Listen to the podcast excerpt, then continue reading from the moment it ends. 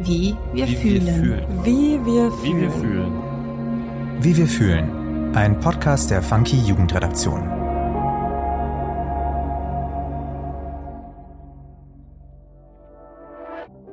Was willst du später eigentlich mal werden? Von dieser Frage sind viele junge Menschen genervt. Vollkommen verständlich. Oft fehlt es an Einblicken aus der Berufspraxis. Und oft stellen sich auch Fragen wie, was passt zu mir? Wo sehe ich mich in fünf Jahren? Das alles kann auch Druck in uns auslösen.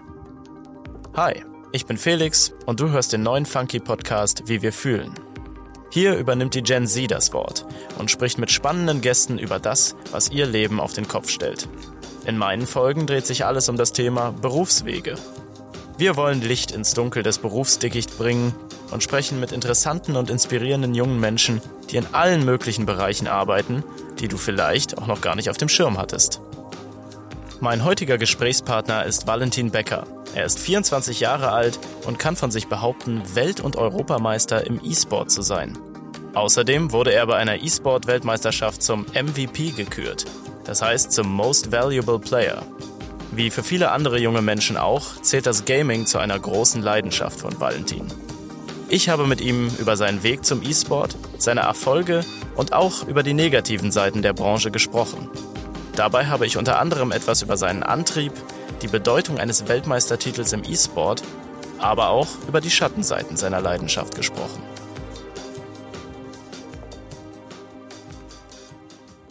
Ja, lieber Valentin, schön, dass wir heute miteinander sprechen. Zuallererst fragen wir unsere Gäste meistens, wie fühlst du dich heute?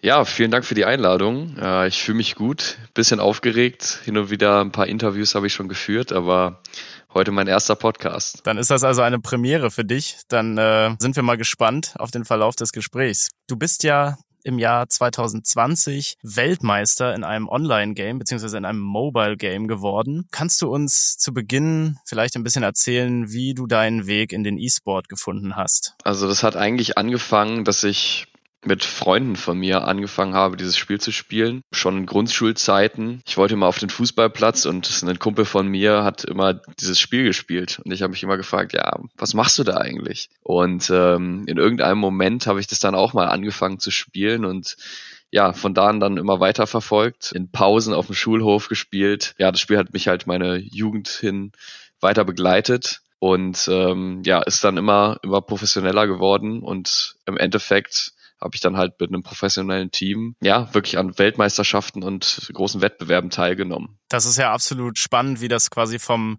Zeitvertreib wirklich zum professionellen E-Sport sich entwickelt hat. Ähm, um welches Spiel geht's denn da konkret?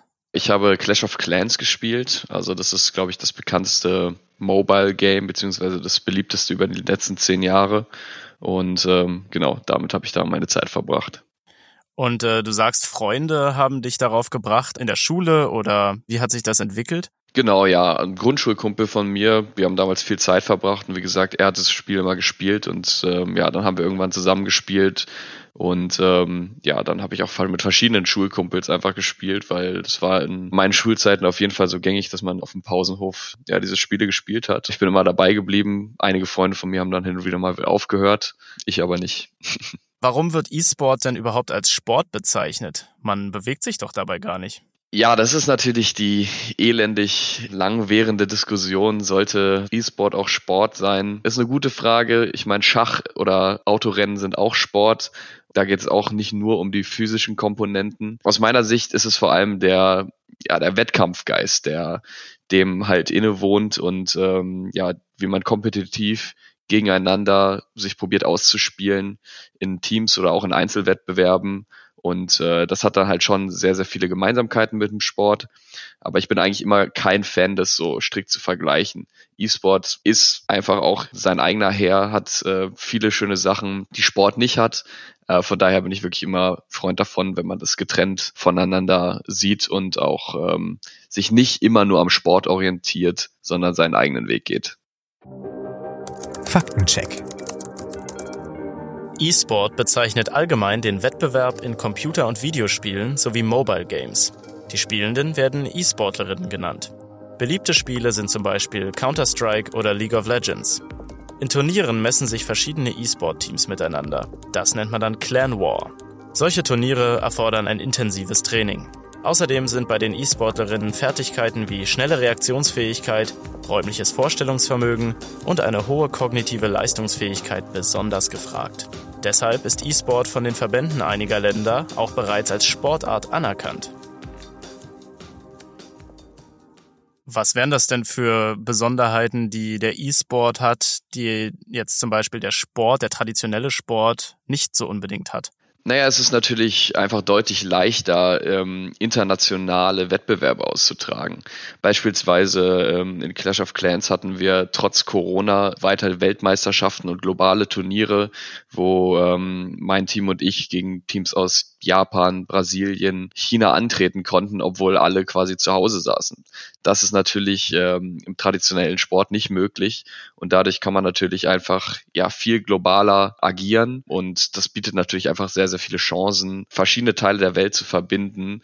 Und im Sport ist ja schon meistens so, dass bestimmte Sportarten ihren Fokus auf einzelne Länder, Kontinente und Ländergruppen haben, wie zum Beispiel ja der Fußball vor allem in Südamerika und Europa äh, oder Basketball vor allem in den USA. Aber E-Sport kann eben weltweit agieren und das macht es halt auch ein Stück weit besonders. Muss man denn im E-Sport auch bestimmte Fähigkeiten oder Fertigkeiten ganz besonders ausgeprägt sozusagen beherrschen, um dort gut oder erfolgreich zu sein? Äh, ich würde sagen, das ist wirklich sehr, sehr abhängig von, ähm, von den Spieltiteln, in denen man aktiv ist. Also in, in den meisten geht es vor allem um Reaktionsschnelligkeit, wirklich in ähm, Sekundenbruchteilen einfach zu reagieren auf das, was der Gegner einem einfach zeigt, darauf exakt zu reagieren und die beste Lösung in ganz kurzer Zeit zu finden. Ich meine, das ist in Sportarten oft nicht anders.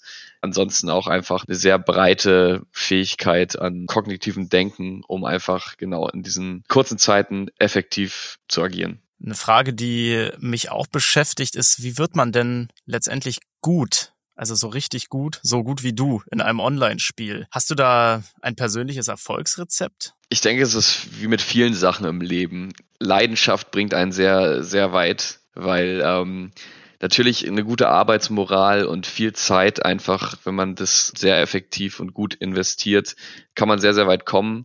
Aber mir ging es vor allem einfach am Anfang so, dass es halt für mich ja ein großer Spaß war. Dadurch habe ich jetzt auch nicht gemerkt, dass ich manchmal zu viel Zeit auch da investiert habe, was natürlich auch andere Risiken birgt. Aber dadurch wird man halt einfach sehr gut, wenn man ja sehr viele Wiederholungen macht, sehr viel Übung in der Sache hat.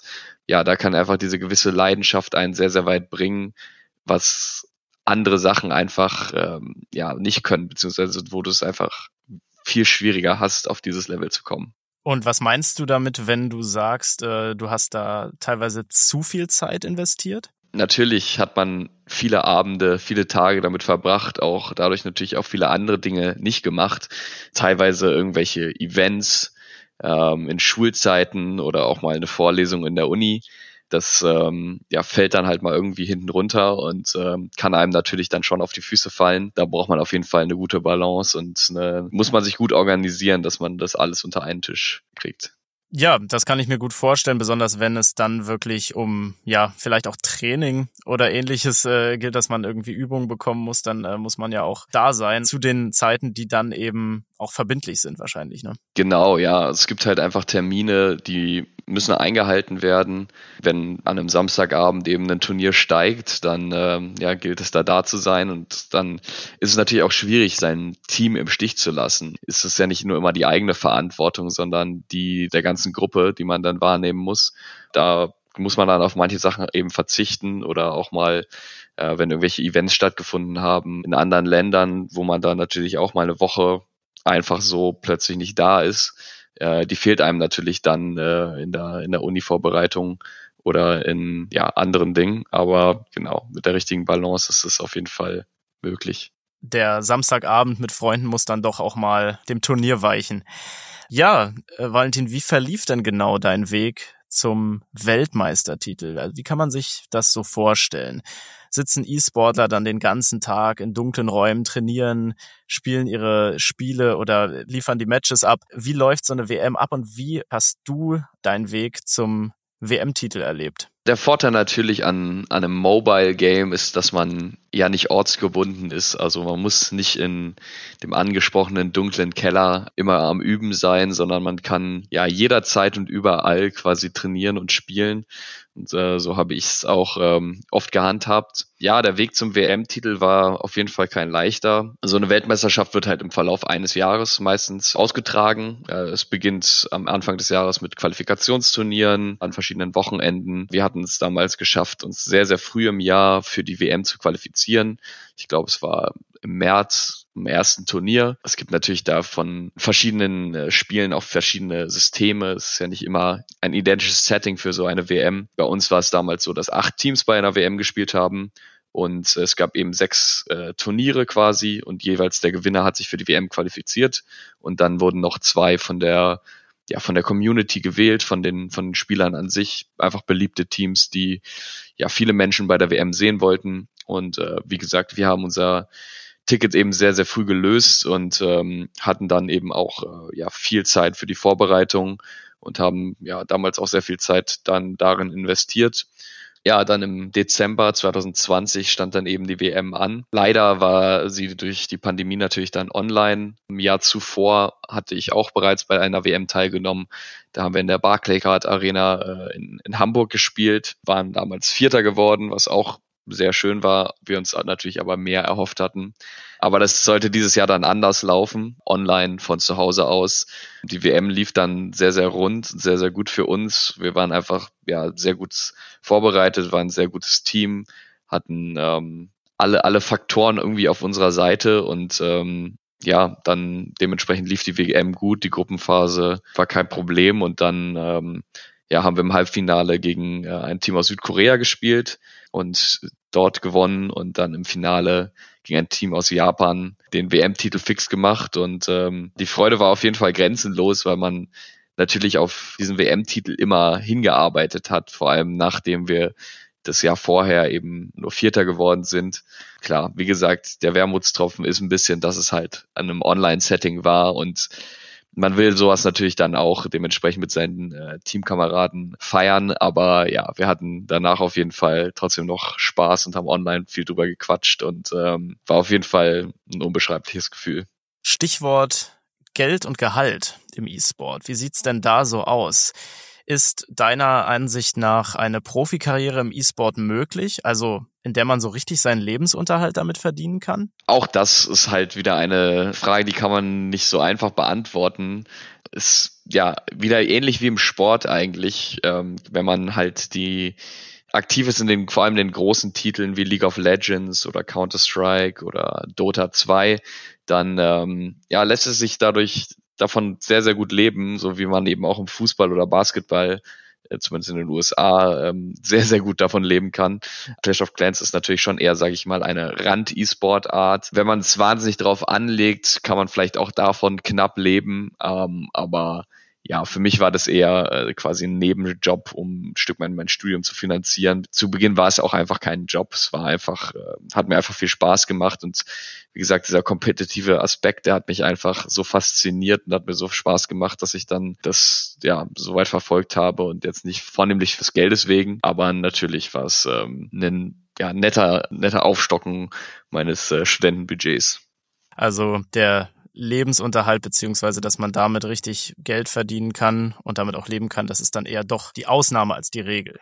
Ja, also das auf jeden Fall. Ich meine, es kommt eben auch immer darauf an, wie man, wie man dann im E-Sport aktiv ist, ob man dann als E-Sportler wirklich quasi sein Geld verdient oder äh, als Content Creator, YouTuber. Da gibt's natürlich dann schon viele Wege. Ähm, und wenn man kreativ ist und ja auch sich gut verkaufen kann, seinen, seinen eigenen Brand gut managen, verkaufen kann, sind da durchaus viele Chancen da. Aber ja, wie du sagst, der Normalfall ist es eher nicht. Würdest du denn sagen, dass E-Sport in der Gesellschaft vor allem als Beruf anerkannt ist. Und damit meine ich so ein bisschen auch das Stichwort Wertschätzung in deinem Umfeld. Was sind denn so die typischen Reaktionen, wenn du Freunden oder deiner Familie über deine Tätigkeit im E-Sport etwas erzählst? Das finde ich ehrlich gesagt auch ein Stück weit witzig, weil einem wird ja von in frühen Jahren eigentlich immer erzählt, mach das, was, was dir Spaß macht. Hör nicht auf, auf das, was andere sagen, geh deinen Weg, Aber wenn dieser Weg dann nicht Ausbildung oder Studium heißt, ähm, wird man auf jeden Fall trotzdem oft ja schief angeguckt. Weniger jetzt von ja von Freunden, sondern schon eher, sage ich mal, von der Familie oder ja auch anderen Erwachsenen in seinem Leben. Von daher hat da der E-Sport auf jeden Fall schon noch ähm, einen Weg zu gehen, um sich in der Gesellschaft zu etablieren. Aber es gibt auch viele Leute, die davon hören, sehr fasziniert sind ähm, und mich dann vieles eben auch dazu fragen und sich darüber freuen. Und mir ist es persönlich meist auch mal etwas unangenehm, wenn äh, Freunde von mir davon irgendwie an irgendeinem Abend davon erzählen und ich muss dann erzählen, ja, ja, das ist richtig, ich bin Weltmeister, genau. Aber es ist meistens ähm, sehr, sehr witzig und ähm, ja, führt zu interessanten Gesprächen. Aber ja, vollkommen in der Mitte der Gesellschaft ist E-Sport auf jeden Fall noch nicht. Welche Vorurteile über E-Sport und auch E-Sportler nerven dich denn am meisten? Ja, in einer vorhergehenden Frage hast du ja schon gefragt, ähm, ob man immer im stillen Kämmerlein schlecht belichtet ähm, vor sich hinspielt. Ich glaube, das ist wirklich ein, eins der größten Vorurteile, dass, dass viele Leute sage ich mal, das einsam und alleine zu Hause machen, ja, dass das sowas Unsoziales ist, sage ich mal, ja. Aber eigentlich ist genau das Gegenteil der Fall. Man, man trifft sehr viele Leute, man lernt sehr viele Leute kennen. Ähm, ja, ich habe Bekannte und Freunde in ganz Deutschland dadurch gewonnen, äh, die ich auch hin und wieder äh, in Persona besuche. Man spielt es ja meistens diese Spiele auch als Team, als Gruppe, in meinem Fall natürlich als Clan. Und das hat mich eben auch sehr lange bei dem Spiel gehalten, auch bevor es eben so in diese kompetitive E-Sport-Szene ging, weil man hat da schon eine gewisse Gemeinschaft. Das, das kann einem auch viel Kraft geben. Vor allem jetzt in Zeiten von Corona habe ich mich natürlich selten, sage ich mal, sehr einsam gefühlt, weil wir hatten trotzdem immer irgendwelche Gruppencalls oder ja irgendwelche Matches, wo wir dann im, im, im Voice-Chat gechattet haben. Also, dass es sowas Einsames ist, das ist ähm, ja aus meiner Sicht einfach Quatsch. Auch da gibt's mal Ausnahmen, wo es, wo es Leute so praktizieren, keine Frage. Aber der Großteil der Leute, glaube ich, ähm, sind einfach ganz normale Leute, die auch, also von Anwälten bis äh, Lehrern, bis ähm, ja einfach Müttern, die mit ihren Kindern diese Spiele gespielt haben, habe ich in Clash of Clans wirklich alles gesehen. Das sind nicht die typischen Nerds, die man sich so vorstellt, die es natürlich auch gibt, aber ähm, es ist wirklich viel vielfältiger als das. Und insofern ist E-Sport ja dann irgendwie doch ein bisschen in der Mitte der Gesellschaft schon angekommen. Ne? Ja, also ein bisschen undercover. Also das, das kann man, das kann man schon so sagen. Mir wird auch immer erzählt von meinem Vater beispielsweise, dass irgendwie Tenniskumpels von ihm haben meine Matches verfolgt und die kennen mich aus dem Spiel, was sie eben selbst spielen. Das, das erwartet man in dem ersten Moment dann nicht so. Aber ja, wie du sagst, im, im Hintergrund, bisschen undercover, ist es vielleicht doch schon ein Stück weit in der Mitte der Gesellschaft, ja. Und welche internen Herausforderungen gibt es denn so im E-Sport? Gibt es da zum Beispiel Strukturen, die du problematisch findest oder mit denen du nicht gut zurechtkamst? Ja, also runtergebrochen auf äh, Clash of Clans gab es natürlich schon immer große einfach ja, Probleme mit, ähm, mit Cheating. Es ist natürlich schwer zu gewährleisten, dass jeder mit fairen Mitteln spielt wenn man ja nicht sieht, was, was der Gegenüber quasi, was er an seinem Gerät macht, wenn er eben in seinem eigenen Zimmer sitzt. Ja, da gab es eben auch viele Vorfälle, aber auch viele Eingriffe der Turnierveranstalter, um das zu verhindern. Daran gilt es auch weiter zu arbeiten, dass es halt gute Anti-Cheat-Methoden ähm, ja, gibt, beziehungsweise ja meistens eben am besten, wenn man halt solche Events dann auch im ja, in einem Offline-Umfeld hat, weil da kann man natürlich dann deutlich besser kontrollieren, was in diesen Momenten passiert. Aber klar, wo, wo Geld ist, gibt's auch immer ein Stück weit Betrüger oder wo auch Sport ist, gibt's Leute, die ja besser, besser dastehen wollen, als sie eigentlich sind. Das ist ja immer noch ein großes Problem auf jeden Fall. Ansonsten sind die Strukturen natürlich einfach noch nicht so professionell, so weit wie im richtigen Sport. Im richtigen Sport hat's ja auch in vielen Sportarten Jahrzehnte, Jahrhunderte lang äh, gedauert, bis eben solche ja, Organisationsstrukturen vor allem gewachsen sind. Und im E-Sport, ähm, ja, ist diese Entwicklung halt erst vor 10, 15, vielleicht in Ausnahmefällen vor 20 Jahren gestartet worden. Und deswegen gibt es da einfach noch viel, ähm, ja, Nachhol- und Verbesserungsbedarf. Und du hast gerade Cheating angesprochen. Ähm, inwiefern kann man denn bei konkret jetzt Clash of Clans schummeln? Was äh, gibt's denn da für Tricks? Also natürlich gab es vor allem einfach so Software, mit der man quasi einfach schummeln kann, äh, die quasi die Performance einfach verbessert oder auch ähm, gab es irgendwelche Methoden, wo man quasi seinen Angriff quasi simulieren konnte und dann mehrfach ähm, üben konnte, bevor man es erst richtig ausführt in dem Moment. Das ist natürlich nicht der Sinn der Sache, beziehungsweise ja, einfach natürlich unfair gegenüber denen, die, ich will nicht sagen ohne Übung, aber man greift ja quasi ein Layout an in dem Moment und weiß nicht genau, was einen erwartet. Und wenn man das eben schon mehrfach ausprobiert hat, hat man natürlich dann Wettbewerbsvorteil. Und natürlich gibt es auch einfach ähm, alte klassische Methoden des Cheatings, wenn man sich überlegt, dass man sich halt irgendwo in verschiedenen Teams einschleust und deren Taktiken belauscht, klaut. Sowas soll auch vorgekommen sein. Gibt leider sehr viele kreative Wege, wenn man es wirklich drauf anlegt, dann ähm, findet man eigentlich immer einen Weg zu schummeln. Das ist einfach sehr, sehr schade, weil das ist einfach nicht im, im Sinn des großen Ganzen und ähm, ja, macht ja dann auch keinen Spaß, wenn nicht mit fairen Mitteln einfach gespielt wird. Du bist ja nun seit mehr als einem Jahr, wenn man so will, im E-Sport Ruhestand, also retired nennt man das bei euch, glaube ich, ne? Hast du denn schon ausgesorgt oder wie sieht es jetzt mit deiner beruflichen Zukunft aus? Wie soll es weitergehen? Genau, ich habe mich dann ähm, Ende vorletzten Jahres dazu entschieden aufzuhören. Auf jeden Fall verschiedene Gründe, aber irgendwann wurde es halt mehr Job als, als Hobby. Ja, da es einfach ein sehr großes Zeitcommitment braucht, finde ich, muss man auch die gewisse Leidenschaft dahinter aufbringen. Die hat bei mir auf jeden Fall mit der Zeit etwas nachgelassen. Hat mir zwar immer noch ein bisschen Spaß gemacht, diese Wettbewerbe zu spielen, aber man braucht natürlich einfach sehr viel Zeit, die man da im Hintergrund investiert, ja, um so erfolgreich zu sein und die war ich im Endeffekt dann einfach nicht mehr bereit zu äh, bereitzustellen. Ja, dann habe ich aufgehört zu spielen. Ausgesorgt habe ich leider nicht. Äh, schön wär's. Dafür hat es auf keinen Fall gereicht. Finde ich aber auch nicht schlimm, weil ich will ja in meinem Leben auch noch irgendwas haben, ähm, wo ich dann jetzt weiter darauf hinarbeite.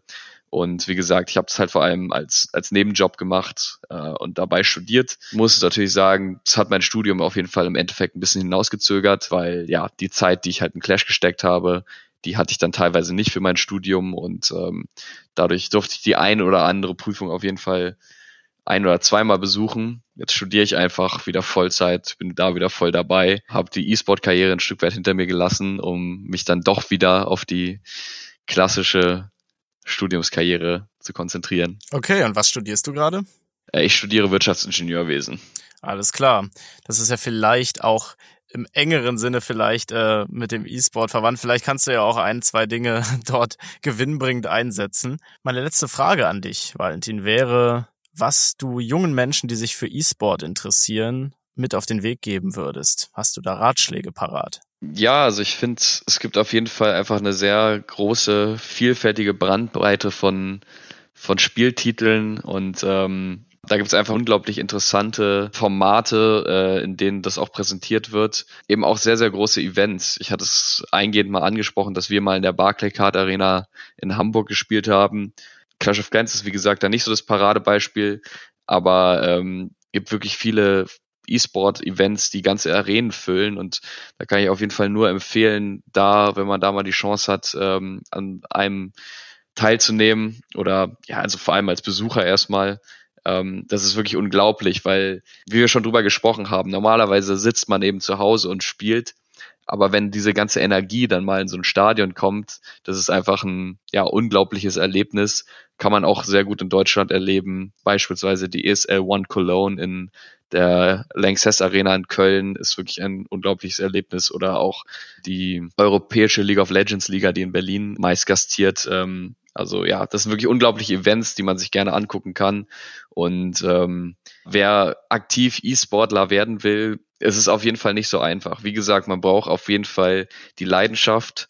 Ja, man muss einfach langfristig äh, dabei bleiben, weil es ist wie in allem anderen. Man wird nicht von hier auf jetzt gut. Man, man nimmt sich das nicht vor und äh, wird plötzlich ähm, Profifußballer. Das, das dauert Jahrzehnte, Jahre und ähm, ja, es ist aus meiner Sicht auch ähm, kein empfehlenswerter Plan, darauf sein Leben auszulegen.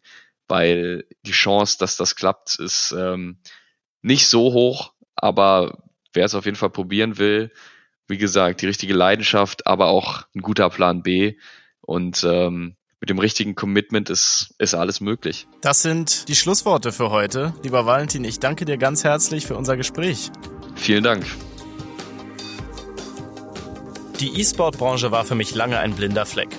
Das hat sich nach dem Gespräch mit Valentin geändert. Mir war nicht bewusst, dass dort teilweise so viel Geld im Spiel ist und wie ernsthaft die Wettbewerbe im E-Sport organisiert sind. Auch Mobile Games sind bereits zu einem profitablen Geschäftszweig geworden. Mir ist aber auch klarer geworden, dass eine Profikarriere im E-Sport, mit der man seinen Lebensunterhalt verdienen kann, genau wie auch im sonstigen Profisport, sehr erfolgsabhängig ist. Ein zweites Standbein ist deshalb total wichtig. Junge Menschen, die im E-Sport aktiv werden möchten, sollten einerseits also viel Leidenschaft und Durchhaltevermögen mitbringen und sich andererseits nicht auf den Erfolg verlassen. Vielen Dank für das spannende Gespräch, Valentin, und euch vielen Dank fürs Zuhören. Wenn euch der Podcast gefallen hat, dann abonniert uns doch gerne, um keine weitere Folge mehr zu verpassen. Tschüss und bis zum nächsten Mal. Wie wir fühlen. Ein Podcast der Funky Jugendredaktion. Produktion und Redaktion Nina Sabo und Felix Krasser. Schnitt und Sound Max Wiegand.